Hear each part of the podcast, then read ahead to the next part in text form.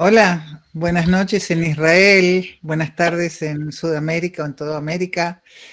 Eh, estamos en una sesión muy, muy especial. Hoy realmente estoy muy orgullosa de presentar a alguien, un trabajo de alguien de nuestro grupo, eh, porque me parece que hizo algo que es realmente fuera de serie y, demuestra todo lo que tratamos de decir con estas eh, sesiones. hoy lo que queremos hablar es que nuestra amiga Joel, aquí presente, eh, escribió un libro. Y el libro ya fue publicado en Amazon. Y ahora enseguida ya nos va a mostrar el libro y les vamos a mostrar también en Amazon. Es en inglés.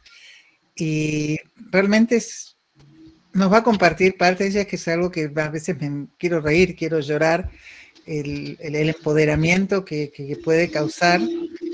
Bueno, no quiero hablar más quisiera que, podamos empezar y que Joel nos empieces a, a contar eh, Marga, ¿querés empezar con alguna pregunta? No, yo quiero decir algo. Eh, antes de preguntar, ¿qué tal chicas? Buenas noches.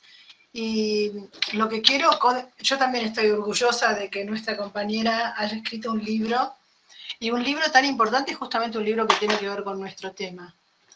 Eh, y, yo lo que quiero justamente es señalar cómo de alguna manera no todo trauma lleva a la persona que sufre un trauma a quedarse postraumática. Creo que el proceso de lo que hablamos de resiliencia, que es la capacidad que tenemos todos los seres humanos de reponernos ante una situación de crisis o un trauma y salir enriquecidos de ella, pienso que Joel, con esto que nos vas a contar hoy, es un ejemplo en vivo exactamente de lo que es la resiliencia y el empoderamiento después de una situación de viudez. Me era importante decirlo, porque muchas veces hablamos de resiliencia y no sabemos muy bien a qué nos estamos refiriendo. Vos sos un ejemplo vivo de lo que es la resiliencia en actividad. Gracias. Eh, ¿Querés contarnos un poquito? Porque nosotros sabemos, pero la audiencia no. ¿Un poquitito? o mucho, también me gustaría mucho. Contanos, Joel, eh, porque estamos acá contándole a la audiencia cosas muy lindas sobre tu libro, pero nos gustaría escucharte. ¿Cómo nació ese libro? O, en general, es como un parto, ¿no?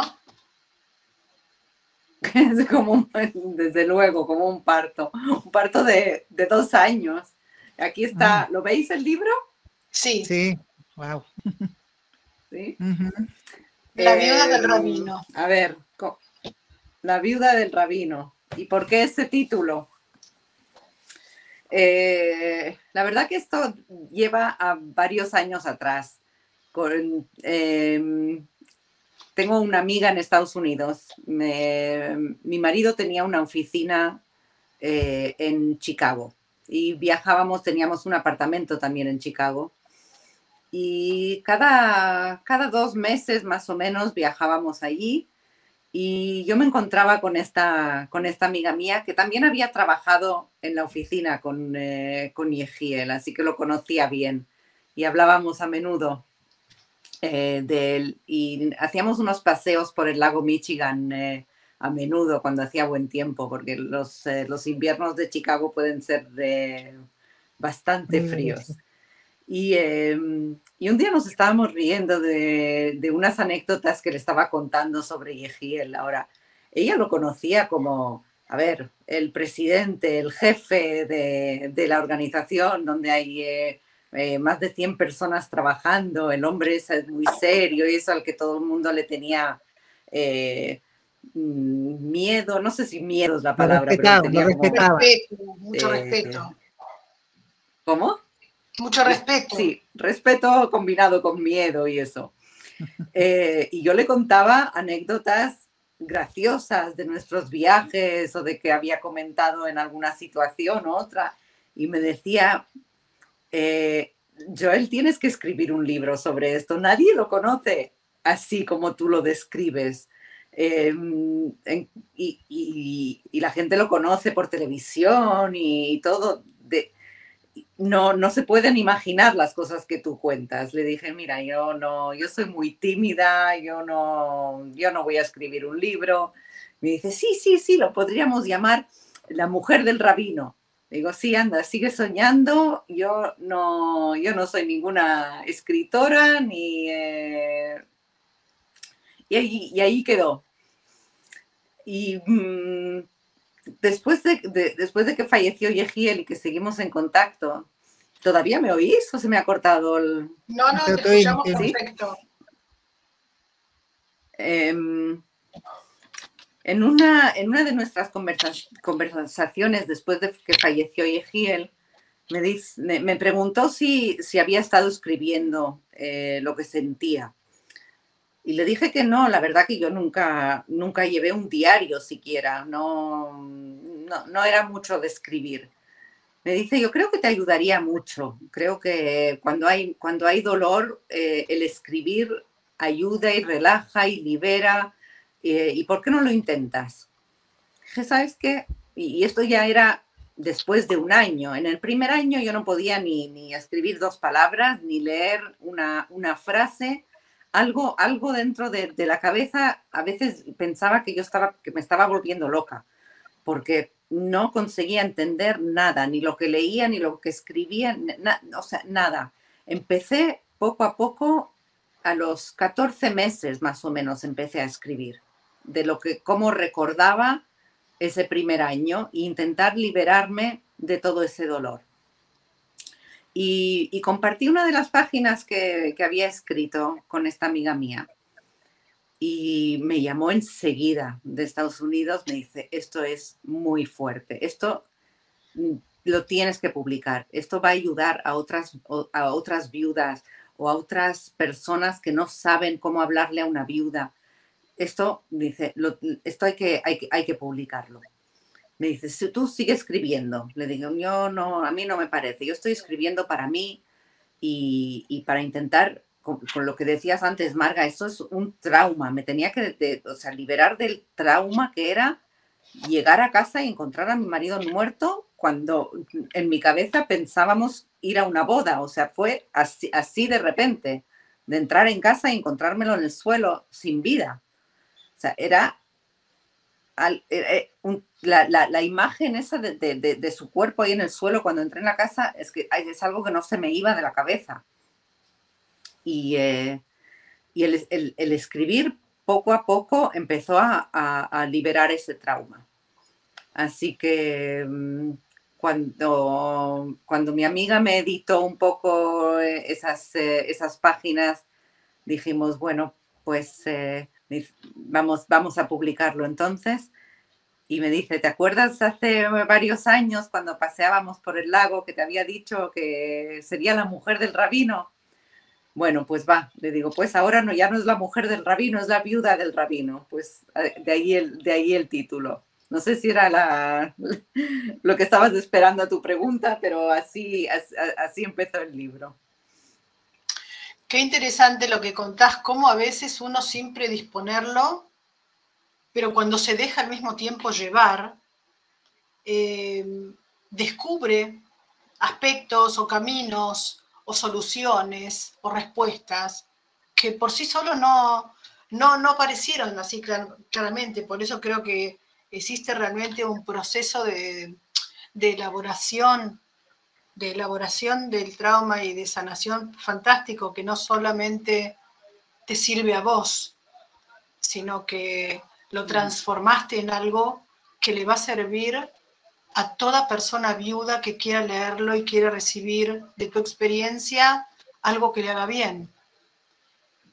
Y Quiero preguntarte, y ah, ¿Cómo fuiste escribiendo? ¿Cómo fuiste armando los capítulos? ¿Qué, ¿Cómo decidiste qué poner, qué no poner? Qué, digamos, es muy interesante el proceso de escribir un libro, ¿no? Porque me imagino que uno de miles de cosas o de estímulos tiene que elegir uno y dejar otro de lado. ¿Cómo es ese proceso? La verdad que, Marga, muy buena pregunta, porque en el, en el estado en que yo estaba, no, no podía armar un libro. O sea, yo iba escribiendo lo que sentía mi, editora, mi amiga esta de, Chicago, ella es la que hizo todo el trabajo, diría yo. de, porque a veces le mandaba cosas eh, que eran repetitivas, yo no me acordaba de lo que había escrito, de lo que no había escrito. También nos hablábamos cada dos semanas, teníamos una reunión donde a veces em, yo le contaba la historia en vez de escribirla y, y ella me mandaba los puntos para, para elaborar después. Em, ella ella lo, lo, fue formando como un puzzle. Al principio pensamos así que, que sería solo Em, eh, sentimientos o em, cosas que me habían pasado, pero eh, en, cierto momento decidimos que sería en orden cronológico. Y, eh, y eso, le, eso le llevó mucho trabajo a, la editora porque yo no, yo no escribía en orden cronológico. Yo empecé a escribir, como te decía antes, a los 14, 15 meses. Entonces yo a los 18 meses a lo mejor estaba recordando algo de, una, eh, una, Pascua pasada o, de un... O sea, ella tuvo que empezar a armarlo en orden cronológico. Em, todo el primer año estaba muy, muy, eh, confuso y, eh, y desordenado. Em, después del segundo año, o sea, el libro trata desde el primer día, desde que yo entré en casa ese día y, y me encontré con el cuerpo de Yehiel hasta dos años más tarde.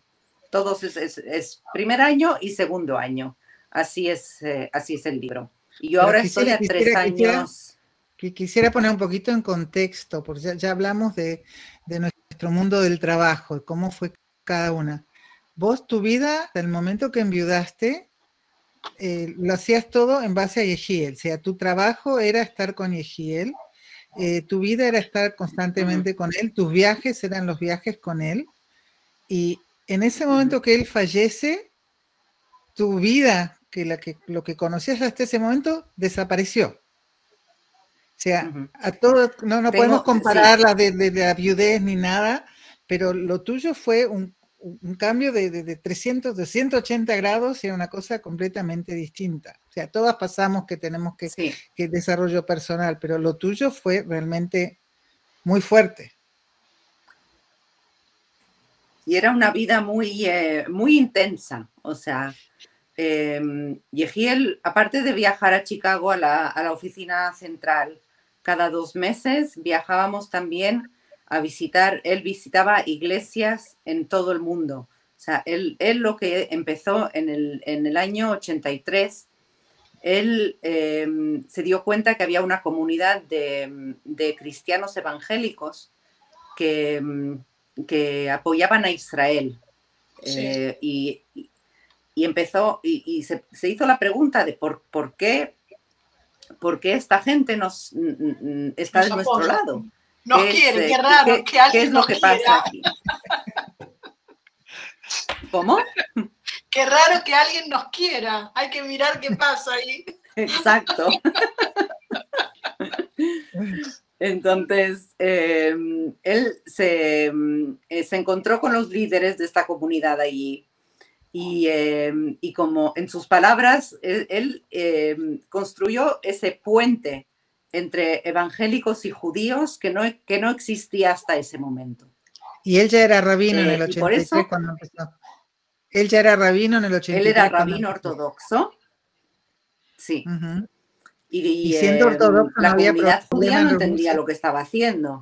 Sí, porque siendo rabino ortodoxo habrá sido muy, difícil entender. Eh, claro, era algo que no se hacía en ese entonces. Hace 40 años no existía. Hoy en día está mucho más aceptado que cada cada organización judía tiene su eh, outreach, como se dice, eh, que, eh, a, la comunidad cristiana también, para apoyar a Israel y venir y, y, y turismo aquí y todo. Pero en, los años 80 no, no existía todo eso. Em, yo cuando conocí a Yehiel, él ya, ya estaba bastante, había, había abierto entonces la, la oficina de Jerusalén em, hace eh, pocos años atrás y, eh, y, empezó a viajar por todo el mundo a conocer también más comunidades evangélicas mm, em, y a, expresar su mensaje, digamos, de, de que somos, eh, somos todos hermanos y todos creemos en la misma Biblia y, concentrarnos en todas las cosas que tenemos en común. Yo he hablado de, ese tema ya entre nosotras, pero viene, todo viene de Yehiel, que siempre, mm, entonces, siempre eso, buscaba las cosas en común con los demás, por muy, por muy diferentes que seamos. Entonces habíamos estado, o sea, viajábamos te digo que las maletas en mi casa nunca, nunca iban al, al, eh, depósito. en español? A la baulera, al depósito. A la baulera. A la baulera o al depósito. Las, eh, las maletas estaban siempre allí en, en, el cuarto listas para viajar, porque era viajar por todo el mundo, era una vida muy, muy intensa. Eh, donde cada, cada mes estábamos en otro sitio, desde Australia a, eh, México, Argentina, eh, o sea, en, todas partes. Eh, Corea, Corea del Sur, Hong Kong, mm, Europa todo el tiempo. O sea, era, era una vida al lado de él que no paraba. Él es que no paraba. El día, el día que nos conocimos me había dicho, yo no tengo tiempo para, citas con mujeres, yo tengo una misión en la vida. Me había quedado helada este hombre. no era un trabajo tenías, tenías, tu, profesión, tenías un taller de joyas. Eh, te, fue difícil decidir dejar eso y eh, la nueva vida? Eh. yo intenté seguir haciendo joyas porque eran, eran joyas hechas a mano. Cada pedido era algo muy muy personal. Alguien me hacía, me hacía un pedido y, eh, si quería perlas, si quería eh, otra clase de piedras, en, qué, de, qué tamaño, o sea, era hacer, cada, pieza era única, vaya.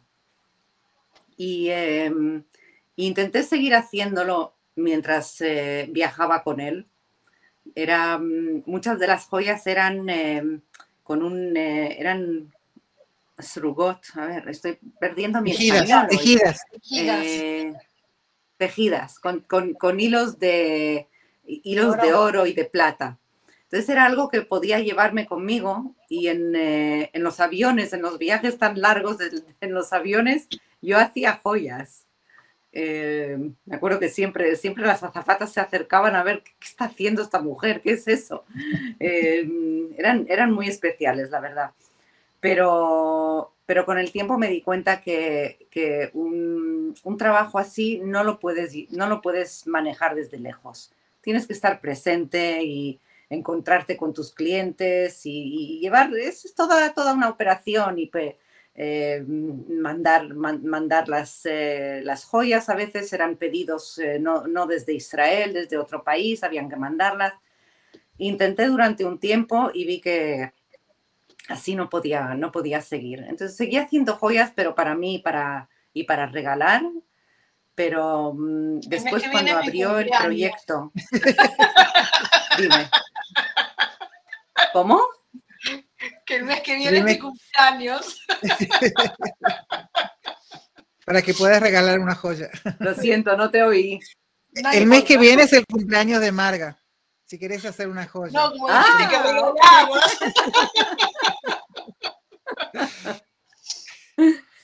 bueno, a ver si encuentro algo por ahí. Pero es interesante porque vos fíjate que cuando hablas de las joyas que vos hacías, es como que cada joya era única y repetible. Es como crear vida, ¿no es cierto? Es crear un objeto que es único y el tiempo y el proceso que lleva, ¿no es cierto?, hasta que sale a la luz. Y vos fíjate que hiciste más o menos algo parecido con el libro fue también algo que se fue gestando hasta finalmente darle vida, como a tus joyas. Evidentemente eso es algo que sabes hacer, no sé si sos consciente de ello, pero que sabes hacer muy bien. Poder vivir el proceso, no menos, no menos o con no menos importancia que cuando está el hecho ya consumado o el objeto hecho o el libro. Es interesante. El patrón sigue siendo parecido. Sí. No lo había pensado, tienes razón, Marga. Sí, desde luego. Puede ser que parte de em, las herramientas que tenías para organizarte, para ir creando algo, ir haciéndolo, las utilizaste al escribir el libro. Y hablo, hablo mucho de eso también en el libro, de, de qué, em, em, qué herramientas tienes tú adentro que no sabes que las tienes siquiera y que de repente salen y que te ayudan a procesar todo el, duelo y todo el dolor. Es em, em, incluso trabajando, o sea, llevando, el, proyecto que yo llevaba en, em, la organización de Yehiel, había mucho, o sea, había, había mucha gente trabajando en la oficina y a veces, a veces había eh, la gente no sabía cómo tratarme a mí. Yo era voluntaria, o sea, yo no cobraba sueldo. Em, pero entonces la gente no sabía cómo, a ver, es, la mujer del, jefe, pero no tiene un puesto de autoridad. Yo hacía mi trabajo, eh, que, me apasionaba, pero no más que eso. Y, em, y empecé a buscar, eh, empecé a encontrar sea, cómo, cómo hablar con la gente de una manera que te entiendan mejor. Em, cómo, o sea, yo, yo estaba acostumbrada a estar en mi estudio y hacer mis joyas sola. Nunca había, casi nunca había trabajado con un, eh, con un equipo grande de, gente en una oficina. Así que em, con, junto con em, la chica que también eh, dirigía eh, este proyecto, juntas como que eh, a ver, todo empezó cuando encontramos el, eh, librito este de Don Miguel Ruiz. Los cuatro, los cuatro acuerdos. ¿Lo, conoces, cuatro Marga? Cuatro acuerdos. Los cuatro acuerdos. ¿Lo conoces? Sí. sí. Eh, ¿Eso lo descubriste después de que enviudaste el libro? No, no, yo lo, conocí antes. Eso es lo que es tan, tan interesante en esta historia, como que algo ya me estaba mandando las herramientas que iba a necesitar para después. Eh, y empezamos a practicar eh, estos cuatro acuerdos, que es muy difícil. O sea, uno de ellos es eh, no asumas nada. No puedes asumir nada. ¿Cómo no vas a asumir si alguien te dice algo, eh, enseguida piensas eh, está enfadado o, no me cae bien, no, le caigo bien o he hecho algo mal? O sea, es muy difícil vivir sin asumir algo de, los demás, pero lo, empezamos a practicar y después eh, al, año, o sea, yo el, primer año después de morir Yehiel, yo era, estaba como, no sé, un robot o algo, no, no podía, no podía funcionar. Pero a partir del segundo año es donde empecé a practicar de verdad esos cuatro acuerdos. Y eh, a base de practicar y practicar, junto con el escribir el libro, algo, algo se empezó a liberar en mí, ¿sabes? Eh, algo, algo se empezó a centrar en ver, ver las cosas de otra manera. Y, eh, y, ver, eh, ni, sé cómo explicarlo hoy, la verdad, es, una tranquilidad y una paz que, me causó una, transformación completa. O sea, yo cuando leo el libro ahora y veo lo que pasé, es que casi ni, ni, me reconozco a veces, porque ya no soy la misma persona, nació otra persona al haber perdido a el perdí mi trabajo, mi rutina, mis viajes, toda esa vida. La familia también, porque parte de lo que tenías, parte de lo que tenías como familia también perdiste. todo, todo. Y hay otra, otra Joel que ha vuelto a nacer, o que ha, o que ha nacido, ¿no? Vuelto a nacer. La persona que yo era ya no existe, ya no es, y no, puede, no puedo volver a ser la que era. Soy una nueva persona hoy en día. Em, no sé si consigo explicarlo siquiera, porque es algo, es un concepto que dices como, a ver, la personalidad de una persona no puede cambiar, Y yo insisto que sí, o sea, yo he cambiado completamente. Hay un filósofo español que, se llama... Joel, hay un filósofo español, hay un filósofo español, Ortega y Gasset, que tiene una frase, entre otras tantas cosas, que, que a mí me parece que a lo mejor puede conceptualizar lo que vos decís.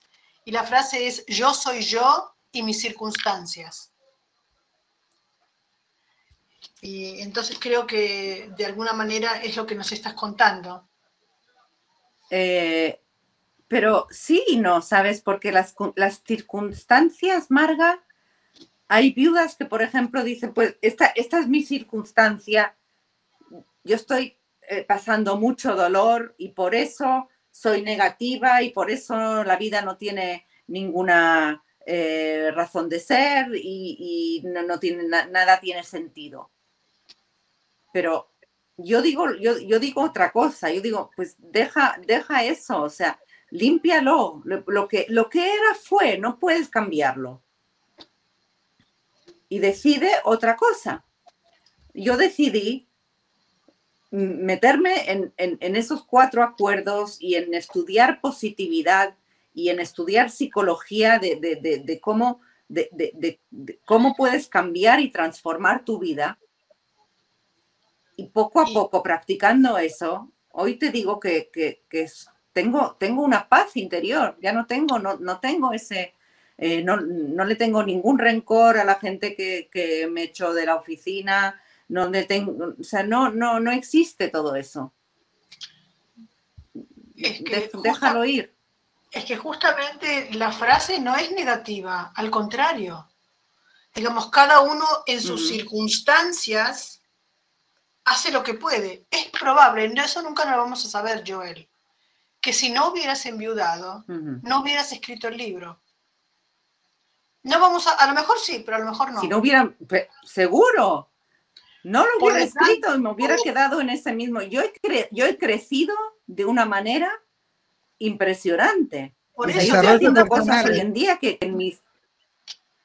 Es que justamente yo lo que quiero es resaltar, eh, eh, digamos, cuánto, en el caso tuyo, vamos a hablar de vos porque hoy nos estás contando de tu proceso, ¿no es cierto? Las circunstancias que viviste, que fueron muy dramáticas, empezando por la muerte súbita de Yehiel y por todo lo demás, que dejaste de trabajar y que te echaron, y digamos como que las circunstancias, cuando vos decís yo me, es como que nací de vuelta y me reinventé de alguna manera, como que las circunstancias eran estas y pudiste, no sé si supiste, porque a veces uno no lo tiene claro, no es que uno hace el plan y sigue adelante, ¿no? Como que pudiste crear una nueva realidad en donde saliste fortalecida y rica y nueva y, y escritora y también de alguna manera sanadora, porque es eso que a vos te sirvió, lo estás dando al universo para que alguien lo tome. Y también salió líder, porque ella cuenta ahí, cuenta que trabajaba como una más, pero voluntaria, y aquí yo la conozco, está creando nuevas cosas, está ayudando a gente de una manera que no existían, está, realmente creó un camino nuevo, una cosa que sea, desgraciadamente tuviste que pasar una cosa tremenda para poder haber llegado a un desarrollo personal y un desarrollo eh, de, trabajo que no hubiera llegado, sino es impresionante. Y eso es lo que, eh, y eso es lo que les intento decir a, las mujeres eh, del, grupo que, de los grupos que llevo, que, que, puedes decidir, es una, es una elección puedes, eh, puedes reinvertirte y puedes, puedes eh, eh, aprender otras cosas y puedes hacer otras cosas. Tienes unas fuerzas adentro que, tienes que descubrirlas y no hundirte en esa tristeza y, pena y, en, y, en, lo que era. La persona que eras ya, ya está. O sea, esa, la mujer de nuestro marido ya no existe. Por eso me extrañó que pusieras el nombre La viuda del rabino. Me extrañó por eso cuando pusiste el nombre y después por suerte lo, lo explicaste y pude entender. Porque vos ya, vos ya sos Joel, vos ya no sos la viuda del rabino. Y sin embargo, no, es, la es la viuda, nosotros somos, vos sos la viuda de Roberto y yo la viuda de Noah, pero ¿qué sí. significa ser la viuda de? ¿Qué significa? Porque vos ya Porque ahora sos, uno, uno, piensa eh, ser la viuda es estar ahí es, sentada llorando y sin, sin, sin vida. Y no, ya vemos que no. Es, es no, pero es, es otra persona, no es la mujer del rabino. Mejor. Al ser la viuda del rabino soy una persona completamente diferente, porque la mujer del rabino ya no existe. Uh -huh. Uy, me da escalofríos cuando te escucho. Es realmente también un proceso psicológico muy positivo el que hiciste, que es transformar el dolor en acción y en acción reparadora para vos y para otros. Eh, uh -huh. Creo que es algo muy... Y eso no muy... quiere decir que me olvido de Yehiel, o sea, que él, él, él, o sea, siempre el, el amor y, y, eh, y, el recuerdo y todo siempre va a existir dentro de mí, pero Yo no, quiero, decir no algo. quiero estar... Espera, un minuto, Joel, Joel, me alegro mucho de que hayas dicho esto, porque muchas veces eh, es como que, y, y, por alguna cuestión tu, tuviste necesidad también de aclararlo, ¿no? Como si uno sale del pozo y, y, hace y genera y digamos de alguna manera supera ese, ese trance tan amargo que es la pérdida de un marido, es como que si uno sale adelante, a veces la voz del, de lo colectivo, ¿no es cierto? De esas influencias, es como que uno tiene que decir, no, pero yo no me olvidé de él. Es como si las dos cosas no pudieran ir juntas. Y en realidad sí pueden ir juntas, solamente que con, diferentes, con diferente intensidad. Y en el foco ya no está más puesto en el duelo, porque el duelo de alguna manera se termina, sino que está puesto en la vida. Uh -huh. Perdón que te interrumpí, pero me es importante decirlo. Sí. No, no, no, tienes toda la razón. Eh, y no hay que sentirse culpable porque tengamos eh, eh, momentos de felicidad o porque hayamos construido otra cosa. O sea, el recuerdo siempre lo vamos a tener, pero yo no, yo no quiero estar, eh, eh, ¿cómo se dice?, estancada en ese, en, en, en ese dolor y, y, y, aferrada a lo que era.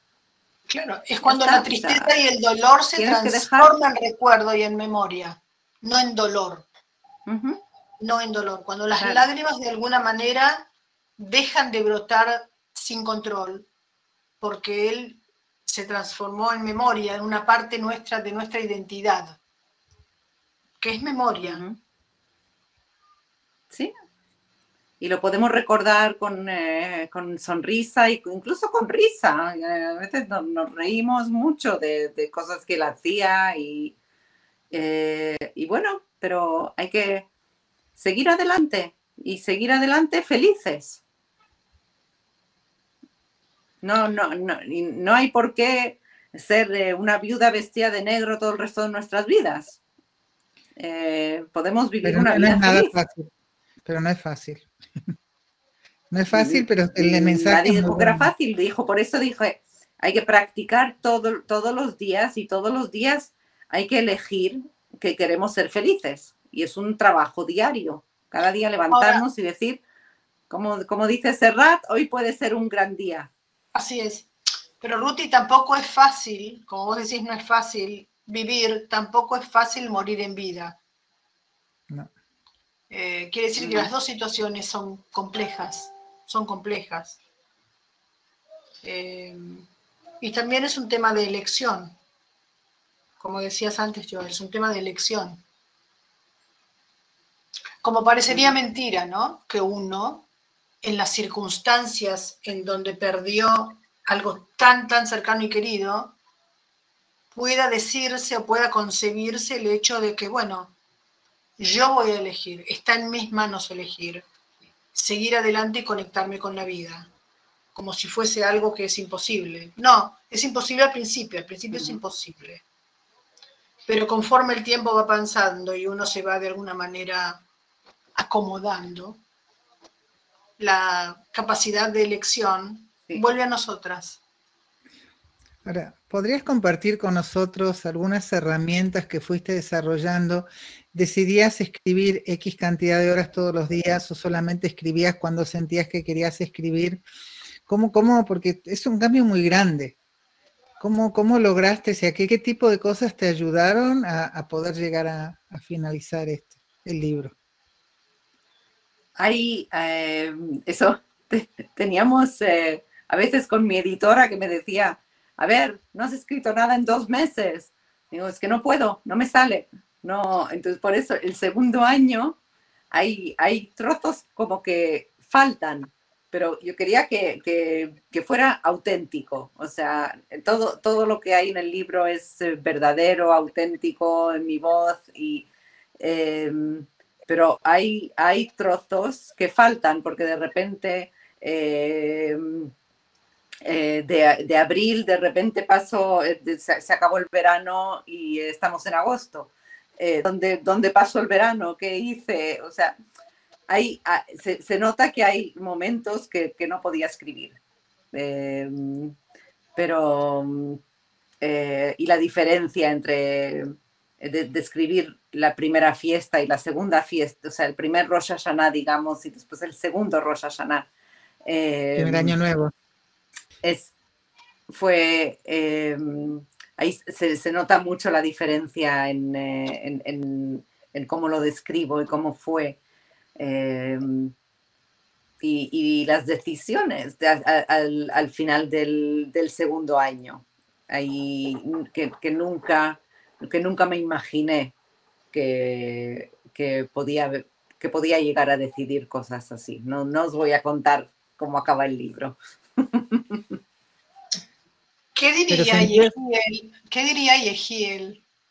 Digamos, digamos, si sabe de todo este proceso y de que hay un libro, y, ¿qué pensás?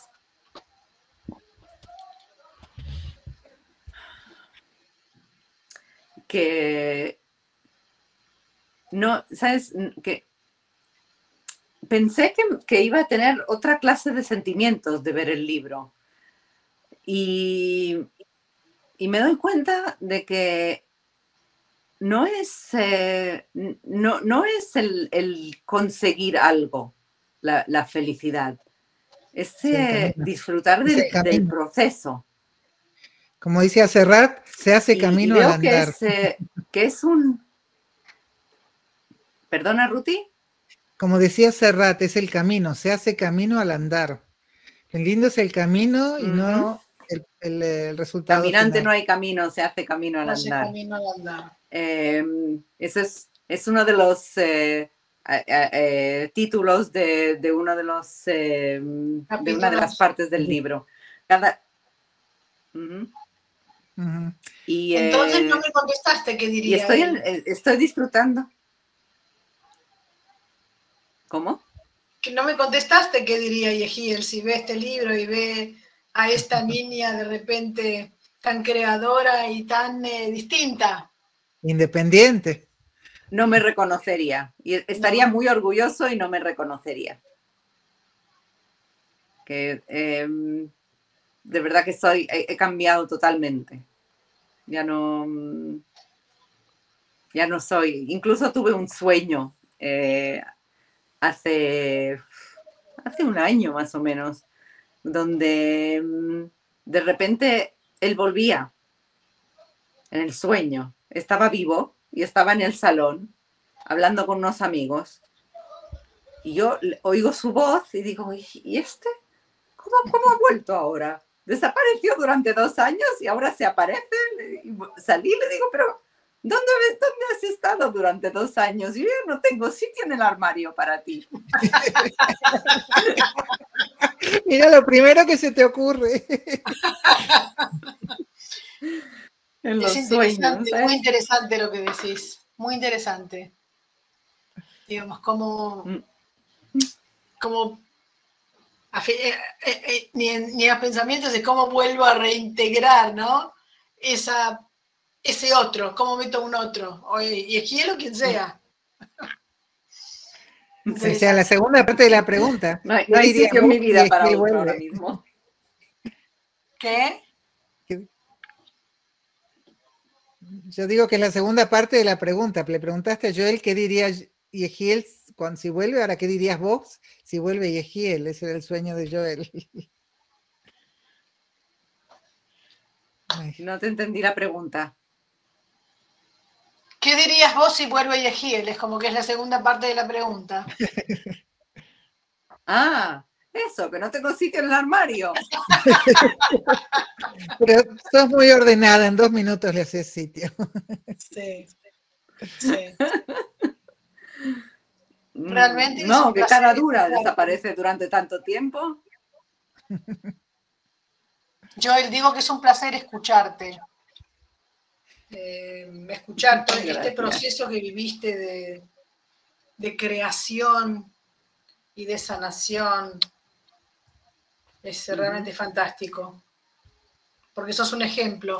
Gracias. Y hay, y hay mucho, y hay mucho por hacer todavía. ¿Sabes lo que, lo que disfrutando yo del, del trayecto? lo que yo siento acá es que no saliste con un plan específico de sanación, de desarrollo personal.